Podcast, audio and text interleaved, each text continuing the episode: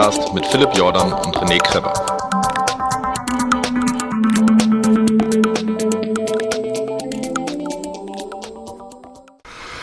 Herzlich willkommen beim Fat Boys Run Podcast. Mein Name ist Philipp Jordan und es ist wieder eine Gäste-Interview-Folge und eine sehr interessante, denn wir haben Kollegen zu Gast. Äh, also ich habe Kollegen zu Gast. Ähm, und zwar von dem sehr interessanten, erfolgreichen und äh, zielgruppenorientierten Bewegt Podcast Ja, und bewegt, Hallo. Ja, bewegt ist richtig. Du hast richtig ausgesprochen. bewegt mit V. Genau, Genau. mit V. Also falls ihr die sucht, äh, ähm, müsst ihr da ein, ein V eingeben. Nun wird der äh, geneigte ähm, Deutschlehrer sagen, wieso denn bewegt mit V? Ähm, dem dem äh, Sherlock Holmes unter den Hörern äh, äh, wird äh, natürlich, äh, da wird der Groschen schon gefallen sein, aber erklärt mal selbst, warum der Podcast mit V geschrieben wird. Ja, also wir haben uns nicht verschrieben, sondern wir haben uns ewig Gedanken gemacht, wie wir unseren äh, Blog, achso, ja, äh, Podcast hast du gesagt, also zuerst war ja der Blog da, muss man erstmal dazu sagen. Äh, den gibt's seit 2011. Ähm, wir sind vegane Läufer damals gewesen. Äh, Läufer schon länger und äh, Veganer. Immer noch? Ja, ja, immer noch, natürlich. Und äh, Veganer damals seit einem Jahr und haben uns gedacht, wir müssen jetzt mal darüber schreiben, weil wir das alles so toll finden ähm, und anderen davon erzählen. Und da war erstmal so die Idee, einen Blog zu machen, weil es das in, so in Deutschland noch nicht gab. Jemand, der sich mit dem Themen, mit diesem Themen, mit dieser Themenkombination auseinandergesetzt hat. Ähm, ja, so die Suche nach einem Namen, die ist wie immer dann super schwierig und irgendwann ist mir einfach bewegt eingefallen. Ich Ähm, glaube, es war beim Lauf. Du bist vom Lauf oder wir, wir waren zusammen laufen und äh, wir haben damals noch in der Frankfurter Innenstadt gewohnt und äh, so vor, beim Stretchen vor der Tür, wo einen jeder irgendwie gesehen hat, meinte Daniel irgendwann so, was ist denn mit bewegt? Ich glaube, so war es. Ja, und dann habe ich, dann hat man sich danach so ein bisschen drum rumgebaut, warum das so ein genialer Name ist, ja. Also weil Bewegung steckt drin und äh, auch so ein bisschen beweg dich, also Veränderung und natürlich das V für vegan, ja, also keine Ahnung. Äh, uns ist auch nichts Besseres mehr eingefallen und deswegen ist es dann bewegt geworden. Das ist immer eine gute Entschuldigung, ähm, beziehungsweise ein guter Grund. Uns ist nichts Besseres eingefallen. Ich finde es einen guten Namen. Ähm, habt ihr 2011, ähm, äh, seid ihr ein Jahr vegan gewesen und ähm, wie lange lauft ihr denn schon? Wie, wie hat's denn bei euch mit dem Laufen angefangen? Also wenn ich jetzt von mir erzähle, ich glaube, ich glaube echt schon relativ lange. Meine Eltern ähm, hatten so eine ganze Zeit, wo sie keinen Sport oder sehr wenig Sport gemacht haben, arbeitsbedingt, kinderbedingt. Äh, äh, ja, man hat dann halt irgendwie vielleicht auch andere Prioritäten. Und als ich so 13 war, ähm, haben meine Eltern haben einfach entschieden, so, sie wollen mal wieder mit dem Sport anfangen und ähm, wollten so zum Start irgendwo laufen gehen. Ja, das hat gerade mein Vater auch schon halt wahrscheinlich davor gemacht.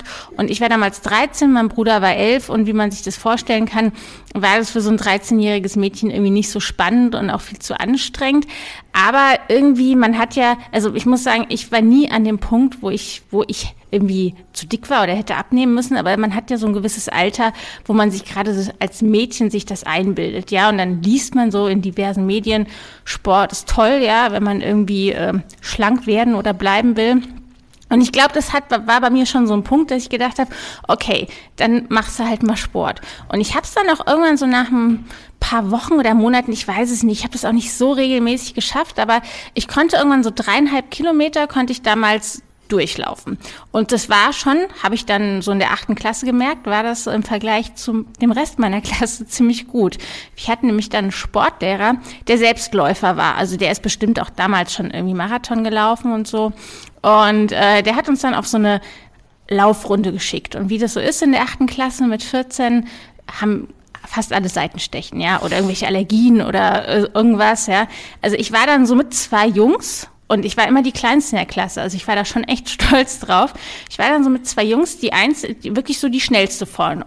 Und das war jetzt auch nicht so anstrengend. Und dann habe ich irgendwie gemerkt, okay, es macht mir irgendwie Spaß. Aber ich habe das so in der Schulzeit, habe ich das nie so regelmäßig gemacht und immer mal so am Wochenende. Ich habe dann auch im Studium viel im Fitnessstudio gearbeitet, habe so eine Ausbildung als ähm, Aerobic-Trainerin damals gemacht und habe mir damals halt so mein Studium mit mit Fitnesskursen, Aerobic, Step, Bauch, Beine, Po, was es halt damals so, äh, was damals so in war. Heute wird das ja alles anders gemacht gemacht. Und Laufen war immer für mich so ein so so ein Nebenbei Ausgleich. Was ich mal gemacht habe. Aber ich habe auch schon relativ früh bei Marathonveranstaltungen zugeguckt. Also so, als ich so Ende der 80er Jahre habe ich zum ersten Mal in Frankfurt zugeguckt und das waren halt wirklich nur so Freaks damals, ähm, die da mitgelaufen sind. Ja, fast alles Männer, fast alle unter drei Stunden gelaufen. Um, ähm, und ich fand es damals schon interessant und spannend. Und ich habe dann, so nach dem Studium habe ich mir gesagt, ich will mal beim Marathon mitlaufen, ich will da irgendwie mal starten.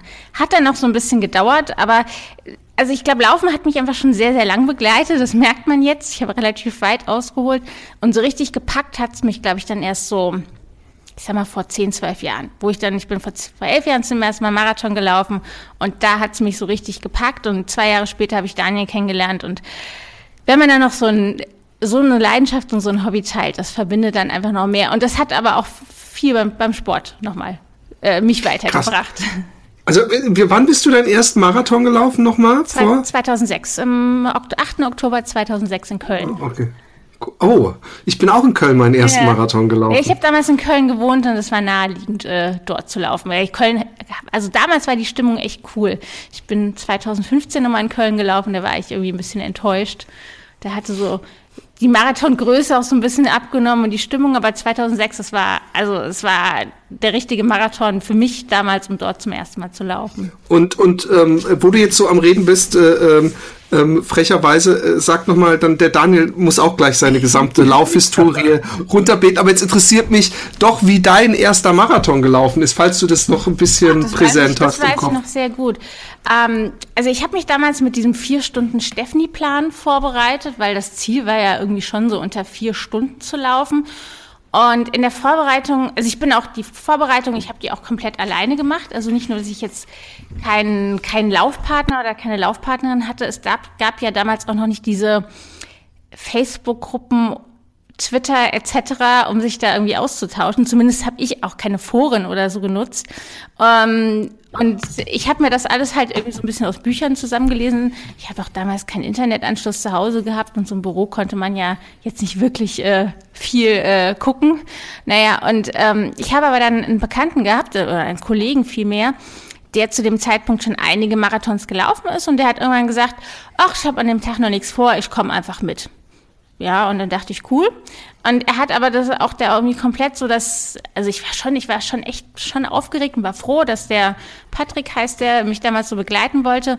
Er hat aber auch komplett gesagt, ich lasse dich laufen, ich bin einfach nur bei dir, ja. Also er hat auch nicht irgendwie, er wusste zwar, ich würde gern unter vier Stunden laufen, aber er hat auch irgendwie mir, mich da weder gebremst noch irgendwie gepusht. Was war auch ganz gut, man muss ja seine Fehler auch irgendwie alleine machen. Ähm, aber es hat die Folge gehabt, dass ich viel zu schnell losgelaufen bin. Ja, also ich bin irgendwie Wer macht das nicht bei seinem? Ich glaube, alle haben wir diesen ja, Fehler so, gemacht. Ich meine, das war so eine wahnsinnige Stimmung und so viele Leute und ich konnte es halt auch überhaupt nicht einschätzen. Also ich bin so davor so ein paar Halbmarathons gelaufen und die bin ich auch echt gut und konstant gelaufen und in dem Nachhinein weiß ich, also diese vier Stunden, das war ambitioniert, aber ich glaube, wenn ich wenn ich richtig losgelaufen wäre, hätte ich es schaffen können. Ich bin die ersten zehn Kilometer irgendwie in so 51 Minuten gelaufen, was natürlich viel zu schnell ist. Genau wie bei mir. Es war immer, mein Vater stand bei zehn Kilometer damals zu meiner Mutter gesagt, ähm, der läuft viel zu schnell. Ja, und dann war so bis Kilometer 22, 23 ging das. Und dann war, war mein, mein Ofen irgendwie leer, ja. Und da musste ich auch erstmal ein paar Meter gehen. Aber dass ich da irgendwie aufgebe oder rausgehe, das war für mich überhaupt gar keine Option. Und ähm, dann bin ich, dann ging es auch irgendwie wieder weiter. Und wie gesagt, ich war halt auch nicht alleine, sondern ich hatte jemand an meiner Seite. Das war echt, das war echt ganz gut. Und wir haben dann das Tempo irgendwie rausgenommen. Und ich bin im Endeffekt, ich bin in vier Stunden, vier Minuten und 37 Sekunden ins Ziel gekommen. Was, Shit. Ja, geht weiter. Was ich im Nachhinein dafür, dass ich ja echt am Anfang so schnell losgelaufen bin, echt noch ziemlich, ziemlich gut finde. Das Lustige ist ja, man kriegt dann so, ja, man kriegt dann so, so Antworten so, ja, wie viereinhalb Minuten hättest du die nicht noch irgendwo rausholen können? Ich meine, das sind Leute, die laut, die sind noch nie einen Marathon gelaufen, die wissen, dass man viereinhalb Minuten nicht einfach so rausholen kann. Aber ich war, ich war mega stolz auf mich, weil ich glaube, dass ich einen Marathon wirklich laufe, haben mir ganz viele Leute nicht zugetraut. Die haben halt, also ich, ich glaube wirklich viele Leute haben so Kollegen und Freunde und so haben mich damals nicht ganz so ernst genommen. Und meine Eltern haben natürlich, die waren auch da. Die sind, also wir haben, meine Eltern haben damals in der Nähe von Frankfurt gewohnt und die sind natürlich auch nach Köln gekommen und mein Bruder und meine Tante war zufällig da. Aber ähm, ich glaube so richtig, richtig dran geglaubt, dass die kleine Katrin es schafft, einen Marathon zu laufen das haben sie alle irgendwie nicht. Aber ich habe es geschafft. Und, äh wie, wie, viel, wie viel Marathons ist die kleine Katrin denn inzwischen gelaufen? Ich weiß es gar nicht. Also reine Marathons, ich schätze mal irgendwas so knapp 20 oder so. Wow. Ja, aber ich, ich weiß es wirklich nicht. Also Plus ich, Ultramarathons kommen ja, noch ein paar dazu. Dann. Ja, also. Dann, dann, dann, heben wir uns die Ultramarathons für die zweite Hälfte auf und lassen auch mal den bis jetzt völlig unbekannten und im Schatten stehenden Daniel zu Wort kommen. Wie hat es bei dir mit dem Laufen angefangen? Ähm, ja, es war anders als bei Katrin. Ich habe gerade, sie hat ja gesagt, das Laufen hat sie schon sehr lange begleitet. Das war bei mir ganz anders. Also ich war wirklich so ganz klassisch äh, eher ein unsportliches Kind. Ähm, ich kann mich noch dran erinnern, äh, so Grundschule Sportabzeichen, 60 Minuten Dauerlauf oder so. Das war wirklich ganz furchtbar. Da gab es so eine Ecke bei uns auf dem Schulhof, da konnte man dann so ein bisschen in die Büsche gehen und sich da verstecken. Und das haben wir dann mit ein paar Kindern gemacht, ähm, weil wir einfach nicht mehr konnten. Und ich glaube, ich musste es dann nochmal wiederholen oder so. Also hat nicht so richtig funktioniert, die Strategie. Ähm, also ich, ich war wirklich nicht besonders sportlich. Dankenswerterweise haben mich meine Eltern aber ähm, so von, von einem Verein zum anderen, ich will jetzt nicht sagen geschliffen, das klingt zu negativ, aber sie haben halt immer neue Möglichkeiten angeboten, ähm, meinen Sport zu finden. Also ich war im Turnverein, ich war im Judo, ich habe Fußball gespielt ähm, und dann bin ich irgendwann ähm, in den Ruderverein gekommen, ähm, bei uns in Mainz. Und das war echt ein Wendepunkt, weil ich da halt so eine, also da war ich, was war 1998, da war ich 14 Jahre alt. Und ähm, da, da habe ich dann zum ersten Mal so wirklich Spaß am Sport gefunden. Ähm, wir hatten halt auch so eine tolle äh, Gruppe, so die, die, die Peer Group irgendwie, die dann auch alles zusammen in der Freizeit gemacht haben. Und das hat richtig Bock gemacht und wir sind auch vier oder fünf Mal pro Woche, dann ähm, haben wir trainiert. Und das war wirklich das erste Mal, wo ich richtig Spaß am Sport hatte und zum Sportler geworden bin eigentlich. Aber selbst damals hat mir das Laufen keinen Spaß gemacht. Also unser Trainer hat uns dann immer am Anfang irgendwie auf eine Laufrunde geschickt vorm Training. Und ähm, die, die war zwei Kilometer lang, aber ich habe es wirklich gehasst, ja. Also ich hatte, die Lunge hat gebrannt und ich war total langsam. Ähm, naja, aber dann ist irgendwann diese Sache mit dem Rudern auf, hat aufgehört, ähm, aus verschiedenen Gründen. Und ich war aber so dran gewöhnt, irgendwie regelmäßig Sport zu machen, dass ich irgendwas Neues gebraucht habe. Also ich habe dann so zwei, drei Monate zu Hause gesessen, habe irgendwie Computerspiele gespielt und so. Und irgendwie habe ich gedacht, oh, irgendwas müsstest du mal machen. Und dann gab es bei uns in der Schule damals ähm, so Projektwochen. Und ein davon hieß, oder ein Projekt, was angeboten wurde, war von 0 auf 21. Ja, das war damals so die Phase, wo diese ganzen von 0 auf 21 äh, äh, Gruppen sich gegründet haben. Ähm, zum Mainz-Marathon. Ja, ich äh, habe in, Ich nehme an, Halbmarathon. Äh, ja, ja, also die Gruppe hieß von 0 auf 21. So, und ich bin da mit einem Kumpel halt rein und haben uns gesagt, ey, wir laufen keinen Halbmarathon, ja. Äh, direkt mal für einen Marathon angemeldet, ja. Und wir, wir waren wirklich komplette Laufanfänger eigentlich. Wie lang war der Marathon noch weg, also zeitlich gesehen? Der war schon noch ein bisschen weg. Also das war, dieses Pro Projekt war so im, im Juni, Juli und der Marathon, der Mainz-Marathon ist immer im Mai des folgenden Jahres, ja. Ah, okay. Das heißt, also okay. das, das, dieses Projekt war so gedacht, naja, wir fangen jetzt an, so, wir melden uns alle an und setzen jetzt den Startschuss für unsere Laufkarriere und danach trainiert jeder für sich weiter. Im Endeffekt war ich und mein Kumpel, wir waren die einzigsten die dann wirklich überhaupt gestartet sind beim Mainzer Marathon. Also ich glaube, äh, vielleicht noch der Lehrer, der das Projekt angeboten hat, der ist dann eben noch den Halbmarathon gelaufen, aber alle anderen sind vorher weggebrochen irgendwie. Aber wir sind dran geblieben und haben dann auch dafür trainiert und ähm, ja, der, der Gutenberg-Marathon 2000, nee Quatsch, wann war denn der? Doch, 2001. 2001. Das war mein erster, eigentlich mein erster echter Laufwettkampf wir sind zwar vorher so als Ruderer ab und zu mal bei so Mini-Wettläufen auch mitgelaufen, aber äh, ich sage immer, so mein erster richtiger Wettkampf, bei dem ich mich als Läufer bezeichnet hätte, war ein Marathon direkt. Und der hat eigentlich auch ganz gut funktioniert. Also ich bin so in knapp unter viereinhalb Stunden ins Ziel gekommen. Damals noch mit, kurz vor meinem 18. Geburtstag war das, muss man dazu sagen. Ähm, und seitdem bin ich eigentlich Läufer. Also es hat mich da irgendwie gepackt. Dann mal mehr und mal weniger. Und seit ich Katrin kenne, wie sie eben schon gesagt hat, das verstärkt sich natürlich, wenn man so ein gemeinsames Hobby hat, sind wir äh, ziemlich, ziemlich leidenschaftliche Läufer, würde ich mal behaupten. Krass. Dann, dann muss ich dich nochmal fragen, ich bin ja ein bisschen neidisch, weil du so früh schon das Marathonlaufen entdeckt hast für dich und ich, ich mich immer frag, wie schnell könnte ich laufen, wenn ich äh, 20 wäre oder hätte ich damals, hätte ich doch nur. Ähm, ähm, äh, was ist deine Marathon-Bestzeit oder wie schnell läufst du inzwischen? Du ähm, ja also das ist immer so ein bisschen die Frage, die Vermessung der Strecken. Ne? Also es gibt hier bei uns in der Nähe einen äh, der heißt Waldheilweg-Marathon. Das ist ein Landschaftsmarathon. Der hat einige Höhenmeter. Ähm, da bin ich meine Bestzeit gelaufen, wobei ich und auch Katrin der Meinung sind, der hat keine 42,105 Kilometer, das muss ein bisschen weniger sein. Da bin ich ähm, 2,54,59 gelaufen, aber auf einer vermessenen Strecke äh, beim Frankfurt-Marathon bin ich äh, eine 2,56er Zeit. Kann ich jetzt wow, also unter drei Stunden. sagen. Ja, ja, unter drei Stunden. Wow. Da habe ich allerdings auch, äh, das war ein paar Jahre mein Ziel, das zu schaffen und ich bin auch einige Male vorher an dieser ähm, also an dieser Marke gescheitert. Das heißt also, ich habe schon so ein paar Anläufe gebraucht, um das dann zu schaffen. Aber ähm, weil du jetzt eben gesagt hast, mit Alter, ähm, ich bin äh, ich bin jetzt nicht mit, mit 20 oder Mitte 20 schon so schnell gewesen. Ne? Also das ähm, ist bei mir dann auch, hat das erst angefangen, als ich richtig mit Katrin zusammen dann so dieses, dieses Laufvirus bekommen habe und wir einfach immer schneller werden wollten. Also so mit Ende 20 würde ich mal sagen.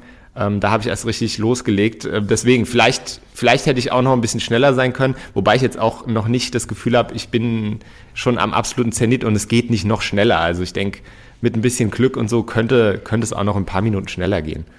Ja, ja klar, bin ich fest also von Mitte überzeugt. 30 und so ist ja so die beste Zeit für Läufer. Da bin ich jetzt gerade. Ja, und es gibt auch, es gibt auch Leute, die über 40 noch sich gesteigert haben, extremst. Ja. Also ja. auch unter drei Stunden. Ähm, okay, jetzt habt ihr Ultralaufen, was mich natürlich persönlich äh, äh sehr interessiert, kurz erwähnt. Ähm, Ihr könnt euch aussuchen, wer die Frage beantwortet, aber wie, wie seid ihr aufs Ultralaufen gekommen? Weil meistens ist ja beim Marathon, das ist ja schon, wenn man sagt Marathon, dann wird man ja vom Normalsterblichen schon kopfschüttelnd äh, äh, angeguckt und äh, äh, als extremer Spinner äh, äh, verschrien. Deswegen äh, ist für die meisten Leute ja, wenn sie einen Marathon gelaufen haben, äh, entweder das mit dem Laufen ganz vorbei oder das ist dann halt die Leidenschaft.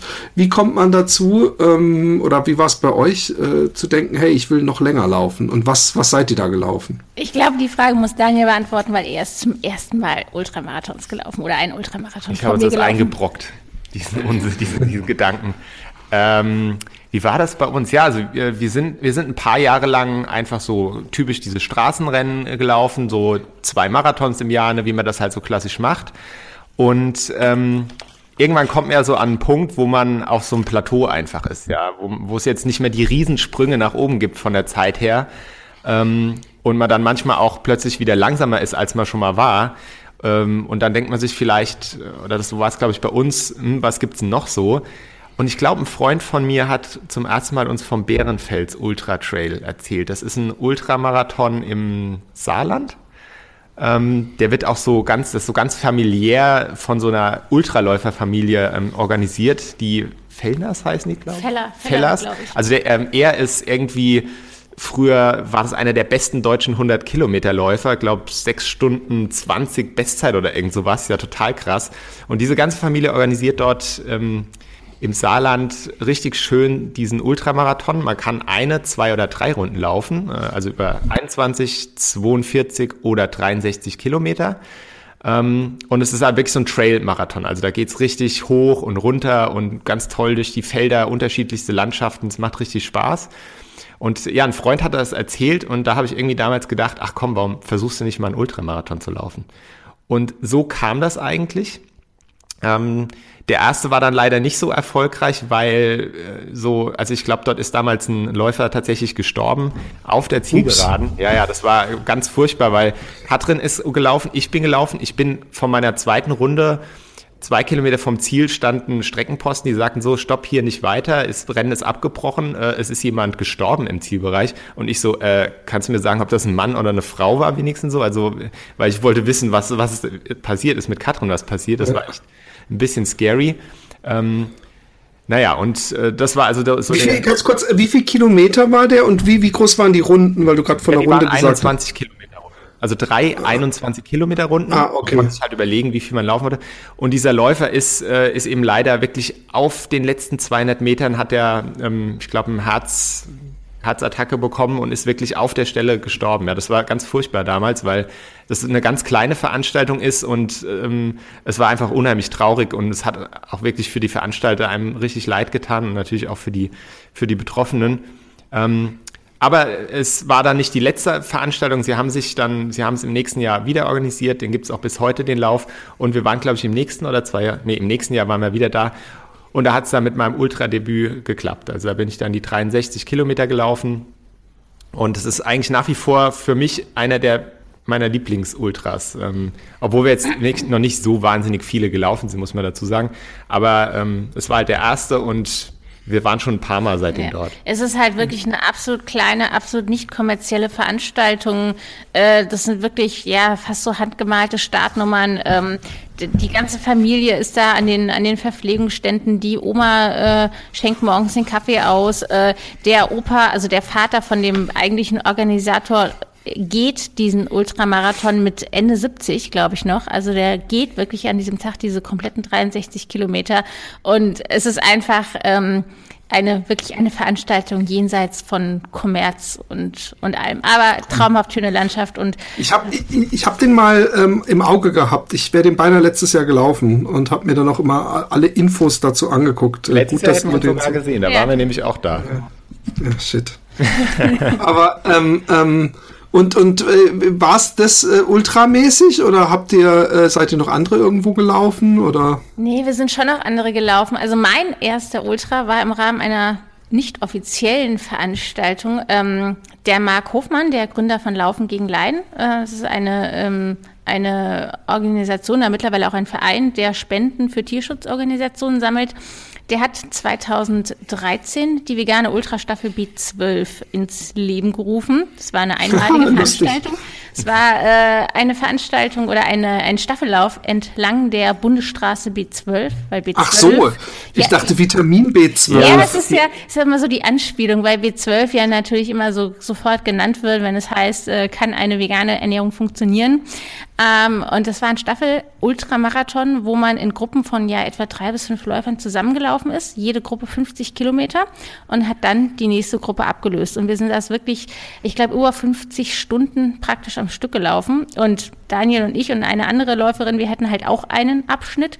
Und da bin ich praktisch zum ersten Mal mehr als Marathon gelaufen. Das war halt es war eine, eine praktisch eine, eine aufregende Ultramarathon-Veranstaltung, weil wir auch mitten in der Nacht losgelaufen sind. Und ähm, ja, aber es war cool. Also es war mein erster 50 Kilometer Lauf. Ich bin ansonsten auch schon bei diesem Bärenfelslauf gelaufen. Wir waren im in der Nähe von Würzburg beim Maintal Ultra Trail. Wir waren beim K78 in Davos. Da bin ich aber kein Ultra gelaufen. Da bin, ja, ich, nur, da bin ich nur den Kindermarathon gelaufen, ähm, der mehr bergab geht als berghoch geht. Den gibt es, glaube ich, auch gar nicht mehr. Wir so, Karwendelmarsch haben wir letztes Jahr gemacht. Genau, beim Karwendelmarsch waren wir. Dann waren wir beim Kutt, beim Käufelskopf Ultra Trail, wobei wir da auch nur den Marathon-Trail gelaufen sind, der aber trotzdem schon ein Ultra ist, weil er, glaube ich, 46 Kilometer ist und mindestens dreimal so hart ist wie ein normaler Marathon. Also ich weiß, dass ich diesen Lauf nie, nicht nochmal laufe. Das war mir eine Spur zu heftig. Und Joker Trail haben wir letztes genau, Jahr gemacht. Genau, den Joker Trail. Also letztes Jahr haben wir einiges. Letztes Jahr war eigentlich das Jahr, wo wir die meisten Ultras gelaufen sind. Und äh, vielleicht auch deshalb, ähm, wir haben jetzt aktuell unsere Ultrakarriere wieder an den Nagel gehängt. Ja. Echt? Ja, wir haben gesagt, wir konzentrieren uns auf unsere alten Stärken das war so eine Phase. Es, wir werden sicherlich noch mal einen Ultramarathon irgendwann laufen, aber ähm, es, äh, also wir haben einfach gemerkt, gerade im letzten Jahr hat uns ein bisschen die Konzentration für gefehlt. Wir haben vielleicht auch den Fehler gemacht, dass wir uns Anfang des Jahres super motiviert für vier Ultramarathons angemeldet haben, aber letztes Jahr eigentlich total schlecht trainiert haben. Ja, also wirklich hatten überhaupt keine Konstanz im Training und sind dann da immer hingefahren, eigentlich ohne richtige Vorbereitung, haben uns dann so ein bisschen Sightseeing-mäßig da durchgequält durch diese 50, 60 Kilometer.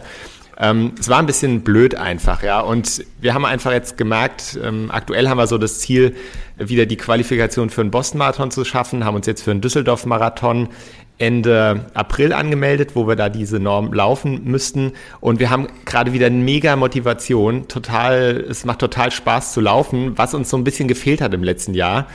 Und wir wir haben einfach das Gefühl, dieses Straßenlaufen, das ist so unser Laufen. Und da haben wir jetzt aktuell wieder so ein bisschen den Fokus drauf gesetzt.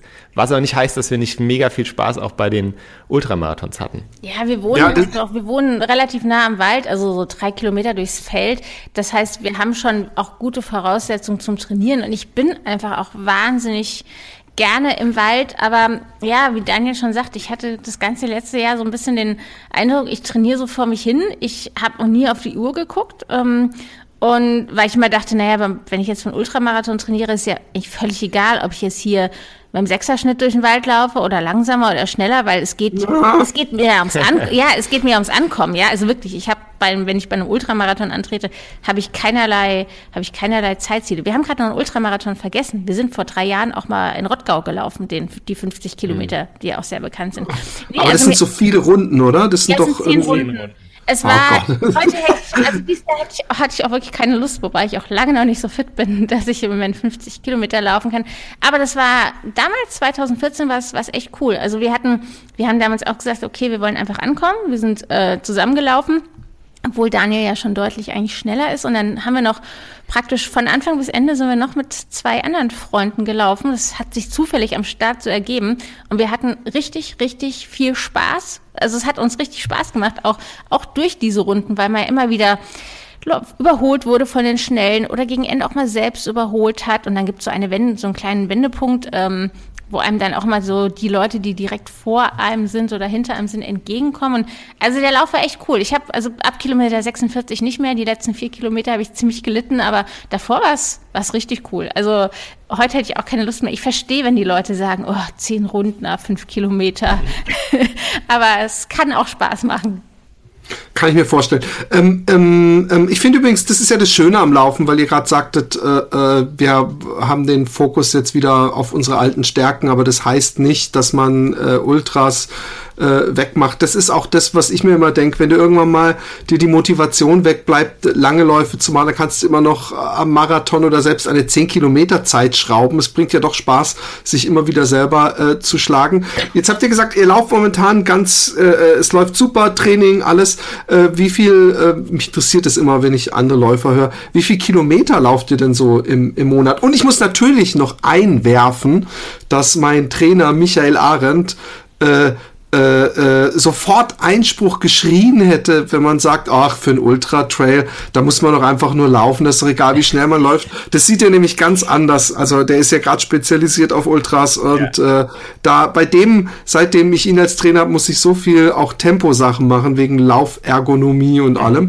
Aber wie viel Kilometer und, und wie, wie, wie sieht bei euch so eine Woche aus? Kann man das so grob äh, sagen? Also erstmal, ähm, ich glaube, Katrin hat das eben ähm, das war jetzt nicht äh, Trainer, trainermäßig gemeint. Dieses, man muss da ja, ist ja egal, wie schnell man. Nein, nein, klar, ich weiß, also ich weiß, ich weiß. natürlich genau. Klar, die, die Frage ist auch, wie, wie man an so einen Ultramarathon rangeht. Für uns war es, glaube ich, gerade so dieses Ultralaufen, dieses wieder weg von diesem Gehetze auf der Straße, immer auf die Uhr gucken, ja, und immer hinter Bestzeiten her sein. Deswegen haben wir das Ultralaufen eher so betrieben mit diesem, der Weg ist das Ziel und so, ne, und gar nicht. Ist es ja auch im Grunde. Ja, es, es, es gibt beides, ja. Also du kannst ja auch sagen, ich will beim Ultramarathon auch irgendwie stark und gut ins Ziel kommen und irgendwie ähm, auch ein bisschen auf mein Tempo. Klar, ist völlig klar, da will ich auch dem Trainer überhaupt nicht widersprechen, sehe ich ganz genauso. Also das, das Ultratraining ja. kann man auch strukturierter angehen als wir. ähm, aber zu deiner Frage, zu unserem Marathontraining, also bei mir ist es aktuell so, ähm, wir haben jetzt noch zwölf Wochen bis zum Düsseldorf-Marathon und ich laufe jetzt, ich habe mir tatsächlich mal wieder einen Plan geschrieben, ähm, sonst trainiere ich häufig auch oder wir so ad hoc aus unserer Erfahrung raus einfach. Ich werde jetzt ähm, die ersten vier Wochen etwa 80 Kilometer pro Woche laufen, dann viermal 90 und dann, naja, so zweimal 100er Wochen oder eine und dann Tapering. Und ähm, äh, ich habe es einfach so gemacht, das sind etwa fünf bis sechs äh, Läufe pro Woche. Klar, der lange Lauf am Wochenende, der geht so von 25 bis 32 Kilometer. Länger mache ich nicht, weil ich muss sagen, für mich ist der lange Lauf äh, die Hölle. Ich, ich ich mag den überhaupt nicht, ja. Also, läufst du den auch, auch, auch gemütlich oder ja, läufst du den im Marathon-Zieltempo? Nee, nee, nee, nee, nee. Ich laufe den natürlich auch locker. Es war jetzt vielleicht ein bisschen übertrieben zu sagen, die Hölle, aber Ähm, er macht mir am wenigsten Spaß von allen Trainingseinheiten, muss ich sagen. Ja, ähm, ich ich mache den halt und ich bin aber auch immer danach stolz und froh, wenn ich es dann geschafft habe. Aber es ist nicht so. Ich glaube, du hattest uns mal erzählt, ähm, dass dass du es richtig so genießt, dieses lange draußen sein. Das ist bei mir nur so bis Kilometer 15 bis 20 so und dann fängt es langsam an, dass ich irgendwie so runterzähle, so, oh, wann bist du endlich da? Ähm, und äh, dann mache ich eben eine Tempoeinheit pro Woche. Da mache ich jetzt aktuell ein Intervalltraining. In dem zweiten vier Wochen Block werde ich, werde ich einen klassischen Tempolauf machen und dann in den letzten vier Wochen werde ich Marathon-Tempoläufe machen. Also so ein bisschen immer spezifischer hin zum Marathon. Ist jetzt für mich aber auch ein Experiment. Ich hab, bin schon so viele Marathons gelaufen, habe jetzt gedacht, jetzt probierst du es halt mal auf diese Art und Weise. Und der Rest wird aufgefüllt einfach mit normalen Dauerläufen. Das ist so wirklich ganz unspannend, eigentlich eine klassische. Marathonvorbereitung. Sieht bei mir eigentlich ähnlich aus, nur dass ich äh, ein paar Kilometer weniger laufe. Also jetzt die Woche wirklich zu Beginn werde ich wahrscheinlich so, weiß nicht, so 72, 73 laufen und das Ganze halt. Ich bin mir noch nicht so ganz sicher. Ich muss mal gucken, wie mein Körper damit so klarkommt. Ich bin früher also so vor vier Jahren oder so bin ich halt auch schon deutlich mehr Kilometer gelaufen. Vor vier, fünf Jahren bin ich auch so knapp an die 90 in der Marathonvorbereitung Spitze gelaufen. Also nicht jede Woche, sondern es waren wirklich so zwei, drei Wochen, wo ich so viel gelaufen bin. Man wird ja nicht jünger. Ähm, und ich denke, dass ich mich wahrscheinlich so bei 80 Paar 80, Anfang 80 eher einpendeln werde in der Spitze. Aber auch da muss ich einfach gucken, wie mein Körper in den nächsten Wochen drauf reagiert. Also im Prinzip sieht meine Vorbereitung ähnlich aus wie bei Daniel. Ich werde aber maximal fünfmal die Woche laufen. Gibt bestimmt auch mal Regenerationswochen, wo ich nur äh, viermal laufe. Und ähm, ja, klar, ein langer Lauf, eine Tempoeinheit und zwischendrin, zwischendrin so, wie es einfach passt. Und ich äh, bin aber auch jemand, ähm, ich kann mich nicht zu sehr in so ein Korsett zwängen. Also ich brauche einfach für mich auch so ein bisschen Spielraum, dass ich so ein bisschen hin und her schieben kann und einmal gucken kann und vielleicht auch mal ein paar Kilometer, paar Kilometer weniger oder mehr in der Woche laufe. Das sonst, wenn ich, sonst habe ich den Eindruck, es ist so ein Zwang und das funktioniert ja. für mich als, als äh, am Ende ist es für uns alle Laufen irgendwie ein Hobby und ein Ausgleich, ähm, die so in dem Tempo laufen, in dem wir laufen und äh, ähm, ja, da brauche ich für mich einfach die Flexibilität, sonst mache ich mich einfach, sonst setze ich mich total unter Druck und das geht dann eher nach hinten los. Verstehe ich voll. Also ich, ich genieße zwar Trainingsplan auch, aber ich weiß auch, dass es sich äh, äh, ähm, wie ein Zwang anfühlen kann und ich habe eigentlich auch gerne so ein bisschen Flexibilität, dass wenn ich sehe, oh, Wetter ist gut, heute mache ich einen Langlauf. Genau, also, genau. Ja. Daniel dann sagen würde, oh, Wetter ist gut, heute mache ich einen kurzen Lauf. genau. Aber er ist ähm, auch schon ein ähm, Wetterläufer. ja. Genau. Ich merke das übrigens gerade doch. Ähm, also ich bin, ich, ich denke ja immer, die Jogger und die Läufer unterscheiden sich dadurch, dass die Jogger im Winter zu Hause bleiben. Aber ähm, von genießen, dem, dem, das kalte Wetter genießen. Es gibt vielleicht mal so Momente, wenn so alles unter Raureif oder Frost ist und also hier in Holland haben wir nicht so viel Schnee mhm. und äh, man dann irgendwo durch den Wald läuft und denkt, ah, oh, ist das ein schönes Winterwetter. Aber eigentlich hasse ich den Winter oder diese Kälte allein deswegen, weil wenn man äh, irgendwann mal nass geschwitzt ist, hat man eben doch konstant das Problem, dass, dass es dann irgendwo im Rückenbereich irgendwann dann kalt wird und gerade wenn man mal kurz, was weiß ich, äh, äh, für kleine Mädchen muss, äh, dann, dann äh, kühlt man so schnell aus. Und ich, ich freue mich so, ich laufe jeden Tag in, in Gedanken Richtung Sommer und, und, und es, es, es scheint mir jetzt schon wieder wie der größte Spaß und Luxus, eine kurze Hose und T-Shirt anzuziehen und abends um neun noch einen langen Lauf machen zu können und im Hellen nach Hause zu kommen. Ja, ähm, nee, es geht uns aber ähnlich. Wobei wir echt auch sagen, über diesen Winter können wir uns dies Jahr irgendwie nicht so beschweren. Also es ist echt Nee, schon, überhaupt nicht. Also es ist nicht, es ist wahr, ja, weiß nicht, vor drei, vier Wochen war es ja schon mal ganz schön kalt, aber im Moment ist es echt okay. Und das ist ja zwischendrin aber sonnig, ja. Also über den Winter möchte ich mich nicht beschweren. Nee, ich bin, ich bin vor, vor, vor ein paar Tagen äh, mit kurzer Hose und T-Shirt laufen gewesen. So warm war es hier, was 13 okay. Grad. Oh, ja, so 13 Grad. Das noch nicht. Aber wir hatten auch schon kurze Hosen an. Ja, beim Wettkampf. Ja. Schneller 10 Kilometer Lauf, ja. okay. Ähm, jetzt kommen wir zu einem anderen Thema, äh, bevor das völlig untergeht und was mir doch sehr am Herzen liegt. Ähm, ich habe in eurem Podcast ja darüber geredet, wie ich zum Veganen kam und ich habe bis jetzt, äh, ich habe ein paar Mal wurde ich gefragt, äh, ich habe das immer so ein bisschen zur Seite geschoben, weil ich gemerkt habe, auch in anderen Podcasts, dass das Thema, wenn es nicht einen, äh, schon vorher äh, festgelegter Podcast ist, mhm. dass man immer Diskussionen kriegt. Mhm. Und, und, und ich, ich, ich bezeichne mich selber als wirklich als den äh, mega relaxten Veganer. Ich, ich, ich, ich gehe mit Leuten Fleisch essen, ich drücke denen kein Gespräch auf. Also sie essen Fleisch, ich gucke zu. und und, und ähm, ich, ich, äh, ich habe zum Beispiel auch echt Probleme, wenn ich höre, dass irgendein fucking Glockenspiel äh, an der Kirche ausgetauscht wird, weil irgendein Veganer sich beschwert hat und frage mich, ob das irgendein Hoax ist oder ob das irgendein Metzger gemacht hat, diese, diesen Einspruch, um, um den Hass gegen Veganer zu schüren. Und ähm, wie, wie steht ihr zu diesem ganzen Thema? Äh, geht's euch auch so, dass ihr immer, also wenn ich mal frage mit einer großen Runde, ist da Ei drin und dann sowieso und dann so, ja, nee, ich ernähre mich pflanzlich, dass sich dann immer, oh, und warum und, und, und, und dass es immer so eine Anti-Haltung gibt oder, oder erlebt ihr das völlig anders? Ähm, also wir sind zunächst mal auch, ähm, glaube ich, ziemlich relaxte Veganer, würde ich sagen. Also ähm, wir sind jetzt, wir, wir würden das jetzt nicht offensiv, ähm, also irgendwelche Diskussionen anfangen so. Ne? Das ist ja so dieses ähm, Veganer-Klischee, was dann auch, wo es dann auch die Witze immer gibt. Wie, woran erkennst du einen Veganer auf einer Party? Naja, er wird es dir erzählen. Ähm, äh, Viel besser halt, ich muss ja, den Besten bitte, erzählen. Bitte, bitte. Es ist ein Unfall, jemand schreit, ähm, ist ein Arzt anwesend? Kommt ein Typ an, ich bin Veganer. okay, also du siehst schon, wir können schon über uns selbst auch lachen, ja, das ist ja schon mal ganz wichtig. Ähm, ja. Nee, also, äh, unsere Erfahrung ist auf jeden Fall halt auch, ähm, man wird irgendwann drauf angesprochen, ja. Deswegen, ich finde, ich finde diesen Witz halt, der ist, der ist blöd, weil er halt auch total falsch ist, ja. Es mag diese nervigen Veganer geben, die dann von sich aus anfangen mit vegan, aber was willst du machen, wenn du auf einer Party stehst und eben, eben. Äh, die Leute sehen, was du isst und dann in der Regel wird man angesprochen, ja. Also in der Regel ähm, geht das Gespräch von der anderen Seite aus, was natürlich dann ganz angenehm ist, weil man eben nicht der ist, der irgendwie angefangen hat, sondern dann reagieren kann und ähm, das Interesse ja dann offensichtlich da ist und man drüber sprechen kann. Also wir haben eigentlich überwiegend im so im Real Life, sage ich mal, überwiegend positive Erfahrungen gemacht, sowohl auf auf der Arbeit, in unserer Familie sowieso, da haben wir riesiges Glück ähm, gehabt. Die haben da total positiv drauf reagiert und freuen sich immer, wenn wir zu essen kommen und unsere Eltern zaubern uns dann immer tolle Gerichte ähm, zusammen. Um, also da ist es überhaupt kein Problem. Natürlich hat man immer mal so äh, irgendwo, wo man mal aneckt oder jemand, der einen dummen Spruch ablässt. Aber meine Güte, man lernt auch damit umzugehen und dazu zu stehen und das gehört dazu. Das finde ich jetzt nicht schlimm. Ja, online ist es ein bisschen, kann es ein bisschen anders sein, gerade wenn man so einen Blog wie wir oder auch Podcast hat.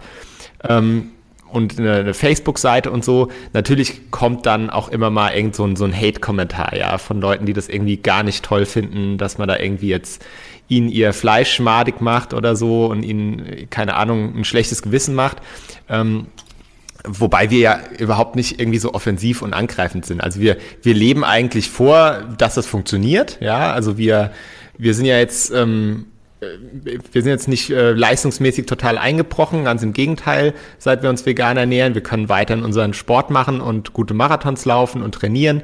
Und es hat sich eigentlich, das war einfach unsere Erfahrung durch diese Umstellung, nichts zum Negativen verändert an unserer Gesundheit. Es hat eigentlich nur positive Veränderungen für uns gebracht.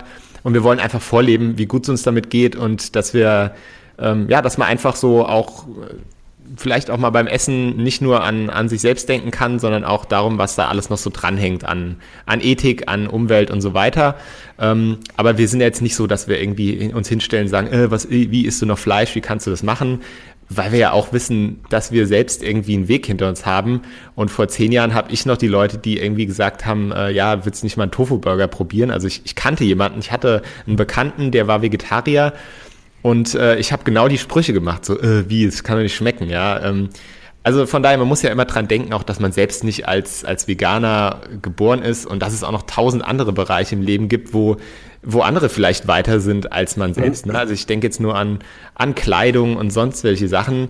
Ähm, genau, das wäre meine nächste Frage. Seid ja. ihr denn komplett vegan oder nur ernährungsmäßig? Nee, also wir, also wir achten schon jetzt, äh, wir kaufen jetzt kein Leder mehr und, und Pelz und sowas, natürlich nicht. Ähm, aber ich sag mal, Kleidung heißt jetzt ja auch, äh, wo wird das hergestellt, unter welchen Bedingungen. Ja? Also es gibt so ja. viele Bereiche im Leben, wo niemand von uns perfekt ist. Jeder hat vielleicht sein Steckenpferd. Bei uns ist es jetzt, wo wir sagen, okay, wir achten eben auf die Ernährung. Ähm, und äh, deswegen finde ich es einfach falsch, sich da über andere zu stellen, weil man jetzt sagt, hey, ich habe den Dreh raus, ich habe hier die Ernährung, deswegen bin ich der beste Mensch und ja, deswegen bin, sind wir da eher zurückhaltend, was das betrifft. Wobei wir schon sagen, vegan ist schon für uns die richtige Sache und wir freuen uns natürlich drüber, wenn andere uns das nachmachen, ja. Ähm, wie hatten das bei euch mit dem Vegan angefangen? Ich gehe ja mal davon aus, dass einer von euch beiden zuerst auf den Trip kam und den anderen mit reingezogen hat. Pass auf, wir machen das jetzt so. Normalerweise erzähle ich die Geschichte immer, weil ich tatsächlich wieder mal damit angefangen habe. Aber ich habe das schon so oft erzählt und ich habe jetzt eben die ganze Zeit geredet. Katrin, erzähl doch mal die Geschichte, wie ich dich dazu gebracht habe, äh, dass wir zusammen vegan werden. Ja, dazu könnte ich eigentlich gar nichts sagen, weil du hast mich, also well dazu gebracht, hört sich so an, äh, irgendwie. Gezwungen. Äh, ja, genau, und so war es nämlich gar nicht. Es war nämlich ganz anders. Ähm, ja, Daniel hat schon, das war im Sommer 2010, immer mal hier und da irgendwie was so zum Thema Tierethik und Tierrechte gelesen und ihn hat das schon irgendwie beschäftigt und also in dem Moment war ich noch absolut ähm, also nicht in dem Boot, ja. Ähm, da habe ich mich irgendwie noch nicht für interessiert. Und ich muss ja auch sagen, ich, ich habe ja Ernährungswissenschaften studiert. Ich bin Diplom-Ökotrophologin und hatte natürlich auch, also es ist ein Studium, was zumindest damals hauptsächlich von Frauen, ähm, äh, also waren hauptsächlich Frauen in meinen Vorlesungen zu 90 Prozent. Und da waren auch so ein paar Vegetarier und ich hatte auch einen männlichen Veganer im Studium. Das war eher so ein abschreckendes Beispiel, muss ich sagen. Der sah irgendwie nicht so gesund aus und der war noch Rohköstler. Also es war dann gleich so ein direktes Extrem. Naja, Daniel fing im Sommer 2010 an, sich mit dem Thema zu beschäftigen, mal hier und da. Und dann ist er irgendwie über eine, er hat, er wollte sich einen Laufrucksack kaufen und ist darüber auf dem Blog, über, einfach über eine Recherche, weil er sich Bewertungen durchlesen wollte, auf den amerikanischen Blog No Meat Athlete von Matt Fraser gestoßen. Der hat nämlich damals ein Video zum Laufrucksack gedreht, für den Daniel sich interessiert hat. Und da hat er dann auf diesem Blog so gelesen, hey, das ist auch ein Läufer, der will, der ist ja auch relativ schnell, der will sich für einen Boston-Marathon qualifizieren oder hatte es damals schon getan, das weiß ich nicht. Hat, hat seine Ernährung irgendwann von relativ viel Fleisch und viel Hähnchen und so auf vegetarisch umgestellt, war gerade auf dem Weg zum Veganismus hat da sehr entspannt und positiv drüber gesprochen, hat einfach eben nicht diese, nicht diesen missionarischen äh, Zeigefinger gehoben, sondern hat einfach Alternativen gezeigt, was man damit machen kann, dass man auch damit Sport machen kann. Und Daniel hat irgendwann gesagt, so, ich starte jetzt mal ein 30 Tage vegetarisches Experiment ich war zu dem Zeitpunkt immer noch so, dass ich dachte, ja, ich lasse ihn mal machen. Also wir haben zu dem Zeitpunkt auch noch nicht zusammen gewohnt äh, und ich habe gedacht, ja gut, also man muss auch einfach sagen, wir haben oder ich habe nie viel Fleisch gegessen. Ich habe zwar kein Biofleisch gegessen, also ich gehöre nicht zu der Sorte, die sagt, ich esse auch nicht viel Fleisch und wenn dann nur Bio, ähm, aber ich habe wirklich vielleicht alle zwei Wochen oder so Fleisch gegessen. Ich habe aber sehr viel Milch getrunken und Joghurt gegessen und Buttermilch und Quark und was da so alles noch und auch Käse, was da noch so dranhängt. Und Daniel hat dann mit seinem vegetarischen Experiment gestartet. Ich war dann erstmal noch ein verlängertes Wochenende bei einer Freundin in München. Sie holt mich vom Bahnhof ab und meint so, ach Katrin, ähm, ich habe mal für morgen Weißwürstchen gekauft. Ja, und ich so, ja klar, passt ja ganz gut. Daniel macht gerade sein vegetarisches Experiment. Ich esse hier Weißwürstchen, super.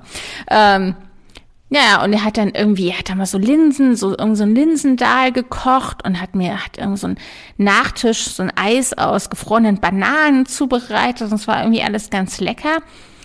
Und dann habe ich irgendwann gemeint, sag mal, was waren das für Bücher, die du da gelesen hast? Ja, weil er hat dann immer mal auch irgendwie so Geschichten erzählt, also mich so ein bisschen, ähm, er hat mich einfach, er hat so meine Aufmerksamkeit so ganz unbewusst da drauf gelenkt. Naja, und dann habe ich mir das Tiere essen, also dieses Eating Animals, das kennst du ja vielleicht auch von dem Jonathan Safran Foer ausgeliehen.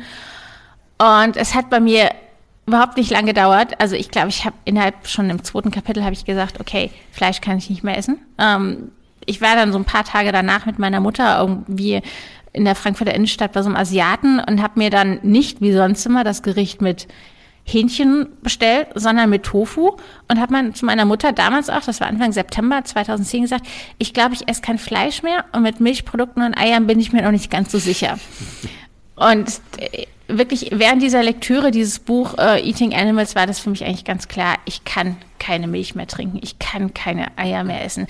Und das Interessante ist ja, dass Vor selbst kein Veganer ist. Ich glaube, er ist Vegetarier, er ist kein Veganer, aber er hat so eindrücklich über diese Haltungsbedingungen ähm, geschrieben. Ich, ich konnte das einfach nicht mehr.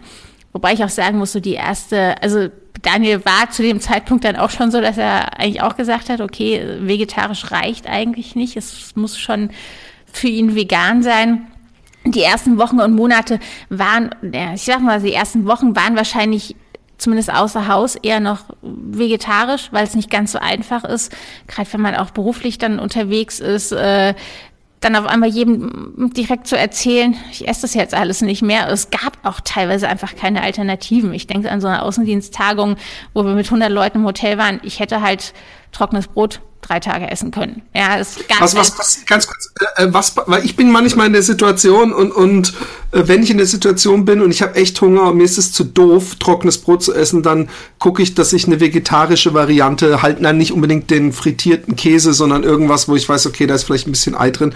Machst ihr solche Ausnahmen noch? Entschuldigung für die Unterbrechung, aber weil nee, du gerade dabei bist. Also eigentlich, eigentlich fällt mir jetzt kein, kein. Nee, also äh, nee, früher haben, wie Katrin sagte, in den ersten Monaten haben wir sowas gemacht und das war auch überhaupt nicht so, dass wir irgendwie, oh nein, jetzt äh, brechen wir hier unseren Vorsatz, vegan zu sein, weil wir, wir haben nie gesagt, so wir wollen jetzt vegan sein, sondern das hat sich nach und nach einfach entwickelt, dass wir immer mehr nach Alternativen gesucht haben und dann irgendwie mal den, den, den Joghurt ausprobiert haben, den veganen und dann den anderen weggelassen haben.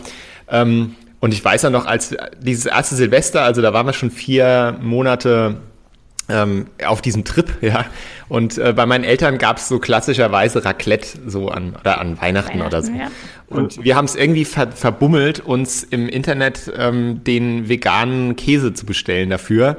Naja, und da haben wir dort halt normalen Käse gegessen und es war. Aber da gibt es doch wahrscheinlich auch keinen leckeren für Raclette, oder? Ach, Wenn wir ganz ehrlich sind. Ja, inzwischen schon, aber 2010 hat man sowas einfach nicht im Laden gekriegt. Heute kriegt man das ja in jedem Bioladen. Also aber das ist lecker. Ich meine, ja, red von lecker. Das kann, es, welchen, es gibt hier diesen, diesen Pizzaschmelz, diese Firma. Ich weiß nicht, nee, wie die heißt, die wird zu Wilmersburger. Wilmersburger. Ja, genau. Nee, also es gibt, es gibt äh, bessere und schlechteres. Also es gibt grausame und es gibt welche, die kann man essen.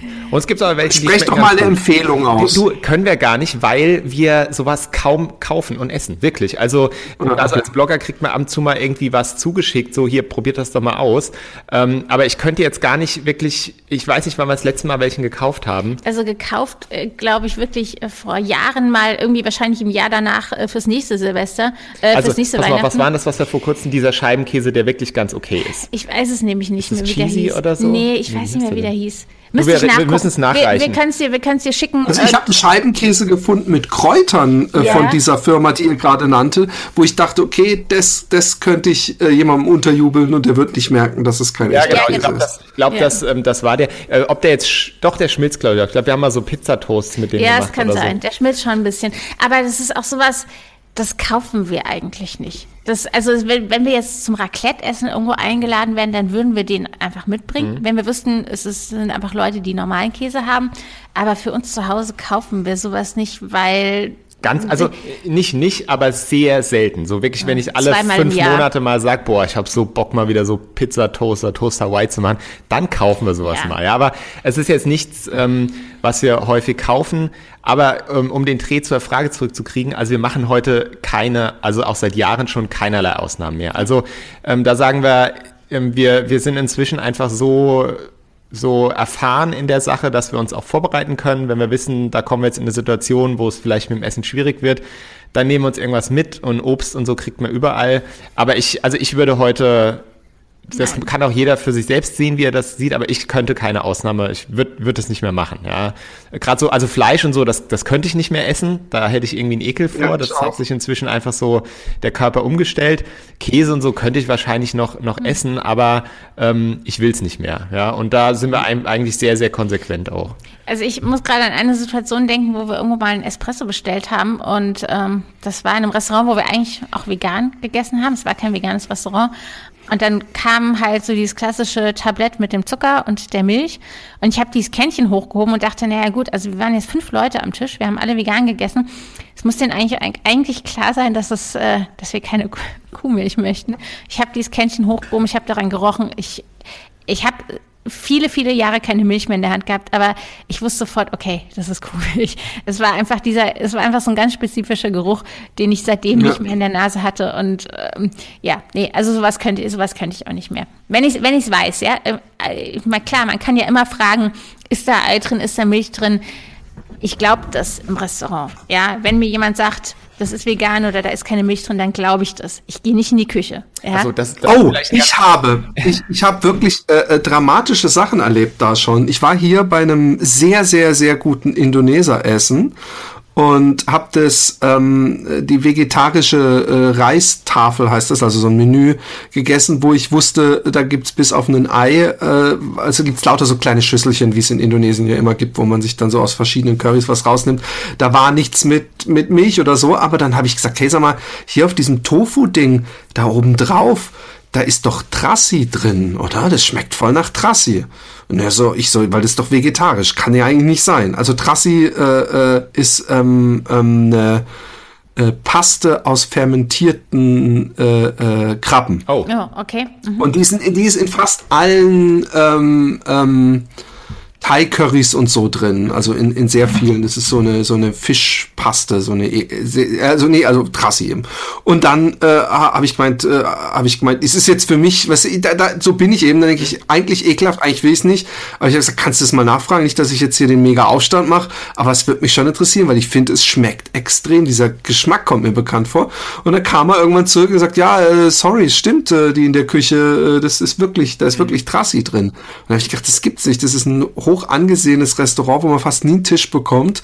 Und, und, und die haben vegetarisches Menü und da ist Fisch drin. Also das kann durchaus passieren. Wir kennen das ja auch aus, aus Thailand. Ähm, dort wird einfach auch ein das ist ganz normal, dass da Fischsoße in, verwendet eben. wird. Ähm, und auch in vegetarischen Gerichten. Und hier in Deutschland auch. das, Was nehmt ihr eigentlich als Ersatz für Fischsoße? Ich mache manchmal ein veganes Thai-Curry. Wir, wir, uns, wir teilen ja eine Leidenschaft. Ich bin leidenschaftlicher äh, Koch schon seit, seit jüngster Kindheit gewesen. Und also Hobbykoch, muss man sagen, wenn man nicht ein Restaurant hat. Ähm, und, und obwohl ich habe auch schon gekocht, also so ist es nicht, also in, in wo man aber, uns was aber raus, wir nicht.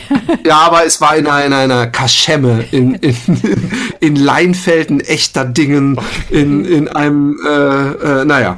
Äh, in, übrigens in Jörg Harlan Rohleders Buch Lokalhelden spielt diese Kneipe sogar eine Rolle, habe ich später gesehen. Aber nur, das nur am Rande. Ähm, was ist eine gute Alternative für Thai-Fisch-Sauce? Ähm, Habt ihr da eine? Ja, also ein Thai-Currys nehmen wir einfach Sojasauce. Und ähm, wir waren ja jetzt gerade in Thailand und in Myanmar und haben in Thailand auch ein paar Kochkurse gemacht und dort haben wir noch eine gerade so eine Alternative gelernt, wenn das so Gemüsepfannen sind, äh, die nehmen da Mushroom-Soße. Also es ist so eine Statt, statt dieser Austernsoße, Genau. die die auch haben. Ah, genau. okay. Das ist- das Aber macht die das- kriegt man nirgendwo. Doch, oder? im Asialaden. Ja, ja. Also hier in Deutschland kriegt man die wirklich in jedem Asialaden. Im, in unserem großen Supermarkt, der bei uns um die Ecke ist, haben wir sie nicht gesehen.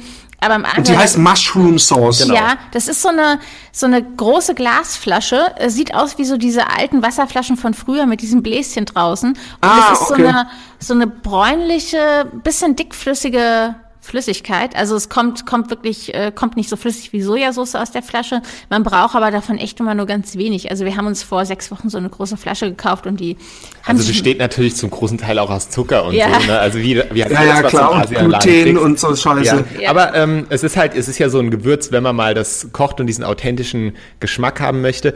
Allerdings jetzt so ein Fischgeschmack. Glutamat, meinte ich. Ja, genau. Also so ein Fischgeschmack wie durch eine Fischsoße, ähm, den wüsste ich jetzt nicht, wie man erzeugen muss, ist aber für uns auch nicht schlimm, weil wir, wir mögen diesen Geschmack gar nicht. Ja, also deswegen Ah, fehlt er okay. uns auch nicht. Ne? Aber Okay. nochmal ganz, eine ganz kurze Anmerkung noch zu diesem Thema, ähm, wie konsequent seid ihr denn so? Es soll jetzt nicht so rüberkommen, dass wir sagen, wir drehen alles zehnmal um oder so. Ne?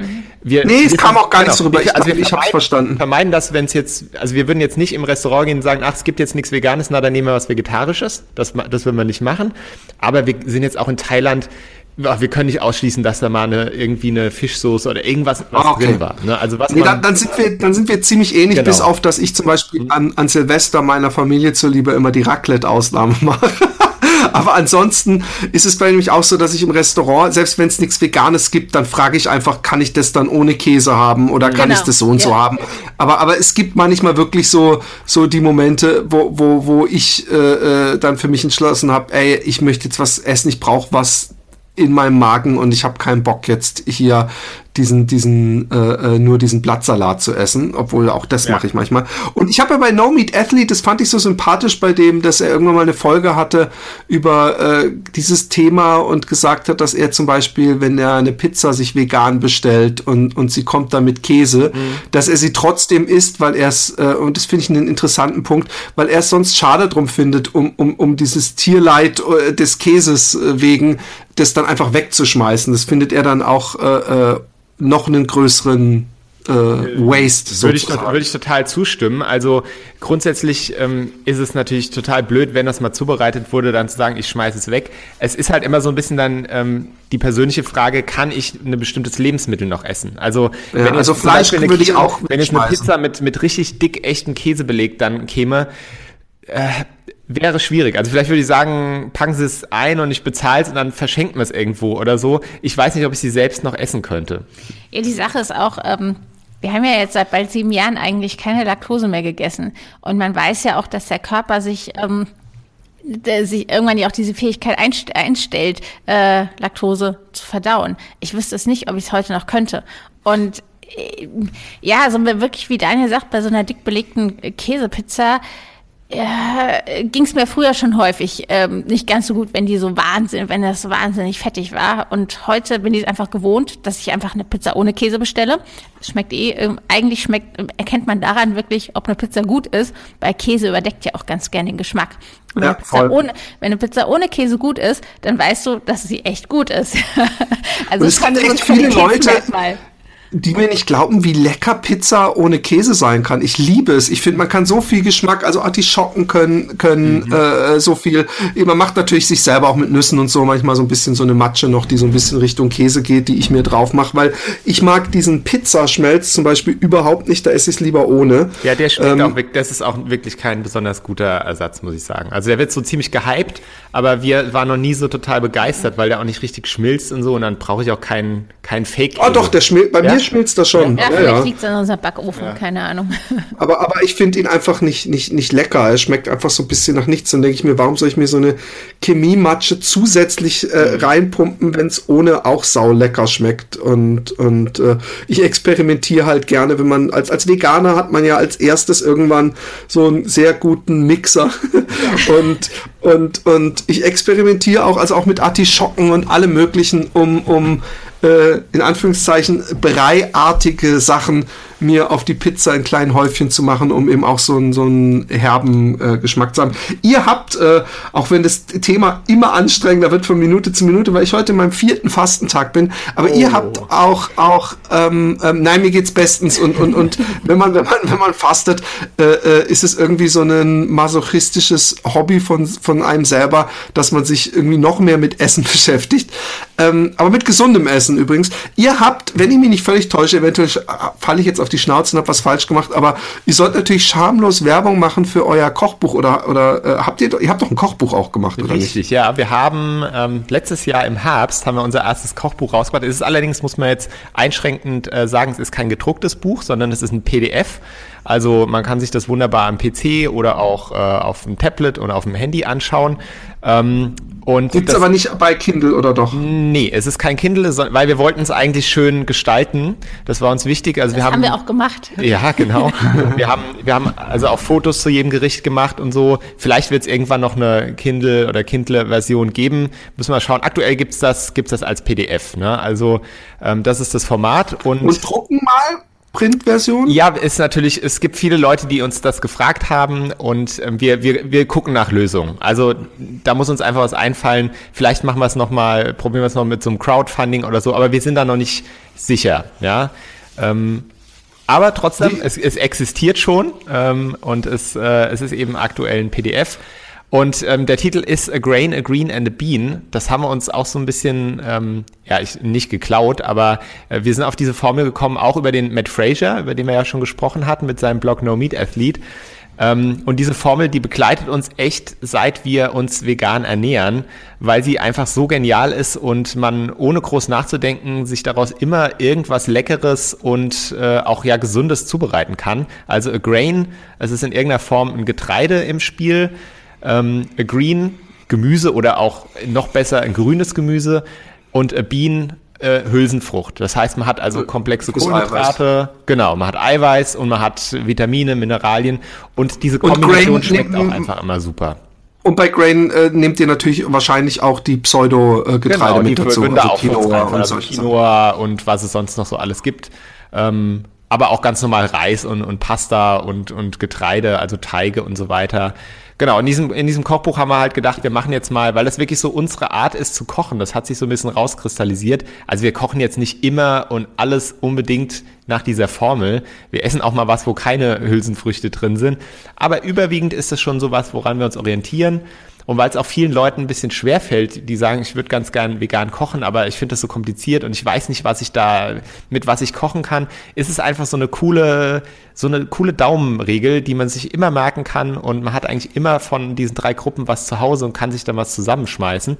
Und wir haben jetzt einfach gesagt, wir machen jetzt mal ein Kochbuch, wo wir nur Rezepte machen, die dieser Formel folgen. Und das Lustige daran ist, ähm, äh, man denkt sich ja, man kann alles machen mit dieser, man kann Salate machen, man kann Auflauf, man kann Suppen machen, ähm, alles, ja, äh, lässt sich aus dieser Kombination machen. Das heißt, wir haben auch alles drin in diesem Kochbuch aus diesen, äh, aus diesen verschiedenen äh, Arten. Und ähm, ja, genau, das gibt's bei uns auf der Seite äh, zu kaufen. So, jetzt äh, aber genug mit schamloser Werbung. Nee, ich finde es ja cool. Ähm, äh, wenn noch du mal den- ganz kurz, äh, äh, es wird natürlich auch in den Shownotes stehen, aber eure Seite, euer Blog ist wahrscheinlich einfach bewegt.de, oder nicht? ja, genau. Mhm. Okay, gut. Also da müsst ihr gucken. Äh, ist es ist natürlich beim PDF ist natürlich praktisch. Ihr könntet also rein theoretisch sogar äh, das das äh, ihr seid ja flexibel. Also ihr könnt ja noch Rezepte immer noch dazu schmeißen. Ne? Ja, es könnte irgendwann eine Version 2.0 geben oder so. Genau. Ist, cool. ist theoretisch denkbar. Ähm, ähm, zum Abschluss eine, eine gemeine Frage. Ähm, was war das Ungesündeste, was ihr so in den letzten zwei Wochen gegessen habt? Es ist mal, jetzt muss ich, ich muss jetzt echt überlegen. Ich weiß. Also wir sind auch, wir essen auch echt Wir mal waren gerne. Falafel essen. Oh ja. Und Süßkartoffelpommes frittiert. Ja, also es Oh ja, die sind lecker. gibt in Frankfurt, äh, ich habe das, ich habe das vor ein paar Tagen schon irgendwie jemand erzählt, auch irgendwo im Podcast. Ich weiß schon gar nicht mehr wem. Doch, ich weiß wem. Ähm, ich habe, äh, es gibt in Frankfurt einen, einen Laden, für den ich jetzt einfach mal Werbung machen muss für alle, die in Frankfurt wohnen, Aroma Falafel. Und es gibt einen Ableger Aroma Falafel vegan. Da gibt es einfach den besten Falafelburger, den ich kenne. äh, kann man sich natürlich trefflich drüber streiten, wo es jetzt den besten gibt, aber den besten, den ich kenne, gibt's dort. Und es ist, es ist wahnsinnig lecker. Es ist natürlich frittiert, es ist fettig, es äh, ist weißes Brot und dazu noch Süßkartoffelpommes, wie Daniel gesagt hat. Aber wir ha hatten uns die verdient. Wir kamen einfach von einem 10 Kilometer, harten 10 Kilometer Lauf und da darf man sowas essen. Und mir ist noch was eingefallen, ähm, wir haben Mannerschnitten vor ein paar Tagen wieder. Ach ja. Also das ist auch so ein... Äh, Was so sind Mannerschnitten nochmal? Das kommt mir. Das Kennst du die kennst du nicht. Du wirst sie lieben lernen. Dein Leben, dein Leben wird das sich verändern. Sind das die, die rautenförmigen Dinger? Nee. Genau, nee, das, sind so was diese. Neapolitaner-Waffeln, also heißen die auch. Ich glaube, die können, kommen aus Österreich. Ja. Ähm, Ach, die. So eine, so eine äh, schweinchenrosa Verpackung oder so. Das ist so ein Hä, aber Viereck. das sind Schokoladenwaffeln Ja, sind das die doch, sind, oder die nicht? sind, die sind vegan, ne? Also Oh das ist mein auch- Gott! Ja, und das Lustige ist, ich habe die früher echt nicht so, die haben mich nie so angemacht, aber seit wir vegan sind, oh Mann. äh, also Hey. es, wir kaufen sie immer mal, wenn wir irgendwie im Supermarkt sind und dann haue ich mir die auch einfach am Stück rein, so eine komplette Waffel oder auch mal anderthalb oder zwei. Also wir Hätte ich das gewusst? Ja, musst mein, du mal- mein, mein, Einer meiner Podcast-Kollegen von dem äh, Comedy-Podcast ist Österreicher und der hat die sogar mal mitgebracht, als wir in Hamburg wo zu Gast Mhm. Oh, waren in so einem gegessen. Internet. Und ich habe gesagt, nee, brauchst du, äh, pf, ich bin Veganer, weil ich einfach dachte, das sieht so nach Milchschokolade Also man aus. muss gucken, Lecker. es gibt, auch, es gibt auch Sorten, die sind nicht vegan. Ähm, ich glaube so Kokos oder Vanille oder Mhm. so. Aber diese ganz klassischen, die man überall kriegt und hier auch, glaube ich, an jeder Tankstelle oder so, die sind vegan. In Österreich gibt sogar auch Müsli, veganes Manna-Müsli. Wir waren ähm, im Sommer in, in bayerischen Alpen wandern und waren äh, irgendwie ein, zwei Tage auch mal, weil wir relativ nah an der Grenze gewohnt haben, in Österreich. Und ich bin extra in den Supermarkt gegangen, weil ich dieses Müsli kaufen wollte und es gab es da waren sehr gerade nicht. Ja, ich war ja. echt traurig. Ich habe mich schon War, ist es dann so ein Cereal-mäßiges Ding, also dass so lauter so kleine Manna-Waffeln. ja, nicht. ja, wir, Ach, ihr wir wisst, wissen seid es nie nicht. dahinter Das ist ein gekommen. Geheimnis. Heutzutage kann man sich doch alles irgendwo im Internet äh, Ja, wir, bestellen. haben, wir haben nicht, ja, ich, ich, ich, das kostet dann immer Porto und so. Ich bin da immer, Ja, ja, muss, stimmt. ich dann noch irgendwie, lohnen. ich hätte einfach gerne eine Packung mitgenommen, ja, aber äh, ging nicht. Vielleicht, vielleicht geht's irgendwann mal wieder nach Österreich. Mal gucken. Sind Oreos wirklich so- sind übrigens auch vegan, ne? Wusstet Ja. ihr das? Ja, ja, ja, haben wir, haben wir auch schon ähm, Binge-Eating gemacht. Also ja. es ist bei uns wirklich so, wir sind ähm, ganz entspannt, Ihr seid was auch die Ernährung Menschen. betrifft. Ähm, aber es, wir müssen auch sagen, unsere Gewohnheiten haben sich so verändert. Wir essen meistens sehr gesund. Ähm, deswegen äh, und wir trainieren hart und deswegen ist es für uns völlig unproblematisch, auch uns einfach mal eine Tafel Schokolade reinzufahren oder so oder einen Kuchen zu machen und den an zwei Tagen zu zweit zu essen. Da haben wir überhaupt keine Probleme mit äh, und machen das auch völlig ohne ein schlechtes Gewissen zu haben. Richtig so. Richtig so. Ja. Hey, in diesem Sinne, äh, es war mir eine Freude. Ähm, wir haben, es gibt noch viele Themen, die ich nicht angesprochen habe, wie auch äh, äh, bei euch. Ich bin ja auch zu Gast bei euch gewesen. Ja. Ähm, oder ich wahrscheinlich in der, in der Timeline des Lebens ist dieser Podcast bei uns eher äh, online als der, wo ja. ich bei euch zu Gast bin. Von daher, dass wir das Raum-Zeit-Kontinuum nicht zerstören. ja, genau. Deswegen, liebe Hörer, demnächst bin ich auch bei bewegt. Also ein Grund mehr äh, äh, zu den ganzen Gründen. Ähm, euch äh, das mal anzuhören. Hey, äh, äh, vielen Dank, äh, Daniel und Katrin. Und ähm, wir danken dir, ja, dass du uns war, eingeladen es hast. Es hat super Spaß gemacht. Ja. Es war wirklich eines der coolsten Interviews glaube ich, für uns ever bisher. Ja, ich hoffe, oh, wir lernen uns, ich sehr. hoffe wirklich, wir lernen uns auch mal persönlich kennen. Ich würde mich ja, sehr ich, freuen. Ich, wenn ihr in Mainz lebt, dann und, nee, und, wir leben und nicht wenn in Mainz. Aber nee, Ach, nicht weit weg. Ich komme aus Mainz, also ähm, wenn du da mal nee, Seid ihr irgendwo am Rhein? Das ist ja, weil ich werde diesen Sommer am Rhein entlang laufen. Nee, du, aber, aber wir können, wir können dich ja vielleicht begleiten. Ja. Lass mal Kontakt bleiben, weil das ja. ist für uns nicht weit und äh, wie gesagt, meine Eltern leben in Mainz und vielleicht schaffen wir es sogar mal, dich ein bisschen zu begleiten oder dir einen Support das der aufzubauen. Cool. Ja. Alles klar. Super, dann bedanke ich mich. Ja, wir uns auch. Dankeschön. Tschüss.